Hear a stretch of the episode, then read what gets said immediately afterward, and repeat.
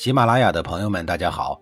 告诉大家一个好消息，除了音频以外，我最近开始以视频的方式为大家讲历史，内容也不再局限于中国古代史，而是涵盖人文、社会、西方历史等等，还包括对一些经典童话人物、历史人物进行全新解读。欢迎大家在微信视频号里搜索“志明侃历史”，同志的志，光明的明，调侃的侃，历史故事的历史，我在视频里等你。上一集里，我说到了李克毫不手软地干掉了桌子、黎姬等人。李克扫平了国内的障碍以后，立刻派人去迎接早些年逃命的重耳，要立他为国君。可是被吓坏了的重耳辞谢说：“违抗父命而出逃，父亲死了又不能按儿子的礼仪去伺候他的丧事，我怎么敢回国呢？还是请大夫。”改立别的公子为国君吧。就这样，重耳直接拒绝了当国君的机会。李克没办法，又派人去迎接重耳的弟弟夷吾。夷吾倒是想回去，他身边的大夫吕醒提醒他说：“国内您还有好几个弟弟呢，他们都有继承国君资格，可为什么还不远万里到国外来找您呢？这里边恐怕有诈，您不觉得有问题吗？”夷吾也是心生疑窦，说道：“看来我哥哥重耳不回去是有道理的。”吕醒看出了夷吾的心思，便出了一个主意，说：“如果秦国人愿意帮忙，就借用他们的武力强势回国，即便不能顺利登基，也能避免发生人身危险。当然啊，作为回报，您登基后是要割一些土地给秦国的。这样一来，我估计他们会愿意。”秦国新上任的丞相百里奚心想：这笔交易不错呀，基本上算稳赚不赔的买卖。再说了，我们秦国也看中了晋国的河西地区，当一回保镖，不用打仗就能得到，这是多好的事儿啊！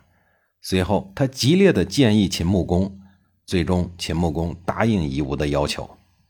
出于安全，夷吾又找人带口信给李克说。万一我真的成功登基，愿意将汾阳的诚意封给您，这样一来就等于有了双保险了。夷吾是否是个贤明之主，从这儿就已经初露端倪。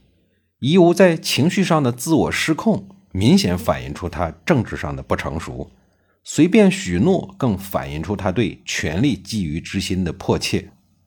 有了这么多的保障，哪儿还有什么黑恶势力敢捣乱呢？于是，在武力的护航下，公元前六五零年，夷吾顺利地登上了国君的宝座，是为晋惠公。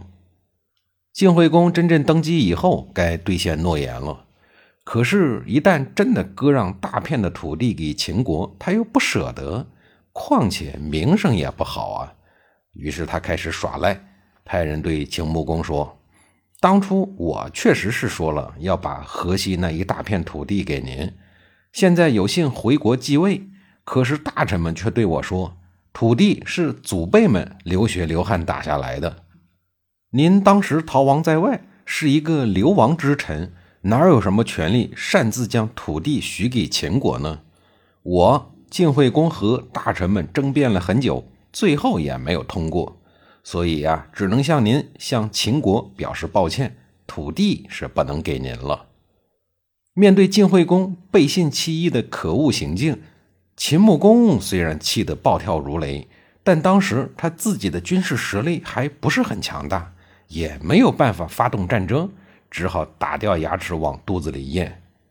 等到该向自家人李克兑现诺言的时候了，李克作为杀了两个前任国君、扫平骊姬派系、扶立晋惠公的最大功臣，这回别说把汾阳封给他了。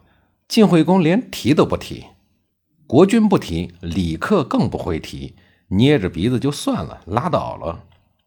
但晋惠公可没有拉倒，反而刻意的疏远李克。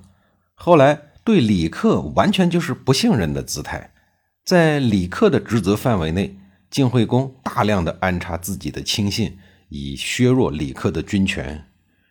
晋惠公还小人长戚戚，时刻担心李克对自己不忠。然后联系哥哥重耳，再次发动政变，颠覆自己。毕竟当时李克是先邀请重耳，后邀请自己的。日久天长，晋惠公的这种小人猜测之心越来越强烈。最后，他决定干掉李克算了。当时的重耳还在国外逃难，可怜的重耳当年被他老爹逼得四处颠沛流离，一生流亡国家之多，超出常人的想象。没想到熬死了老爹，又来了一个要他命的老弟。晋惠公对李克呢是懒得拐弯抹角，他直接对李克说。要是没有您当初全力的协助我登基，我是不可能继位的。虽然如此，但是您已杀害了两位国君，我现在作为您的君主，实在是寝食难安呀。李克说：“不废除旧国君，您哪有机会被立呀？想杀我还找不到理由吗？我听从命令就是了。”随后，李克就拔剑自杀了。晋惠公背信弃义、诛杀大臣的行为。导致国人都很不服他，政治上搞得也很不稳定，而国际上的背信弃义行径更是人神共愤。晋惠公自继位以后，国内就不断的发生旱灾。到了继位后的第四年，晋国发生了极为严重的大饥荒，赤地千里，五谷不收。晋惠公迫不得已跑去向秦国借粮食。秦穆公问下面的大臣。大臣们很快就分出两派意见，一派说天灾这种事儿，各国都有可能会发生，救助灾荒、和睦邻居是国家应尽的道义，应该借粮食给晋国。另一派说晋惠公背信弃义，道德败坏，可憎可恨，应该趁机暴打。秦穆公想了想说，晋惠公虽然可恶，但是晋国的老百姓是无罪的。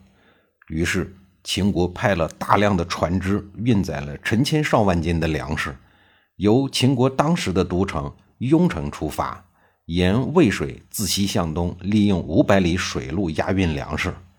水路走到头以后，又转成车运，横渡黄河以后，再改山西汾河漕运北上，直达晋国的国都绛城。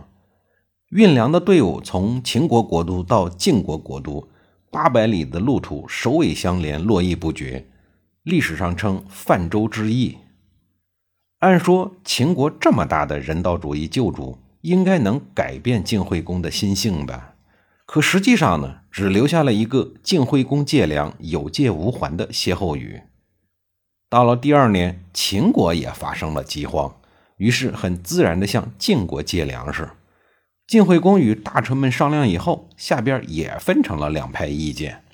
一派说：“国君您是靠秦国的力量登上君位的，过后便背弃割地的诺言，他们也没有太计较。去年我们发生饥荒的时候，他们借粮食给我们，现在秦国有困难，借给他们就是了，这有什么可顾虑的？这种事还用商量吗？”而晋惠公的舅舅国社说。去年我国虚弱，秦国犯傻，不趁机灭了我们，还反过来借粮食给我们渡难关。今年上天让秦国虚弱，等于上天想把秦国赐给晋国呀。晋国怎么能违逆天意呢？咱们赶紧出兵灭了秦国吧。暴躁的秦国哪能灭得了啊？下一节里我继续给您讲述。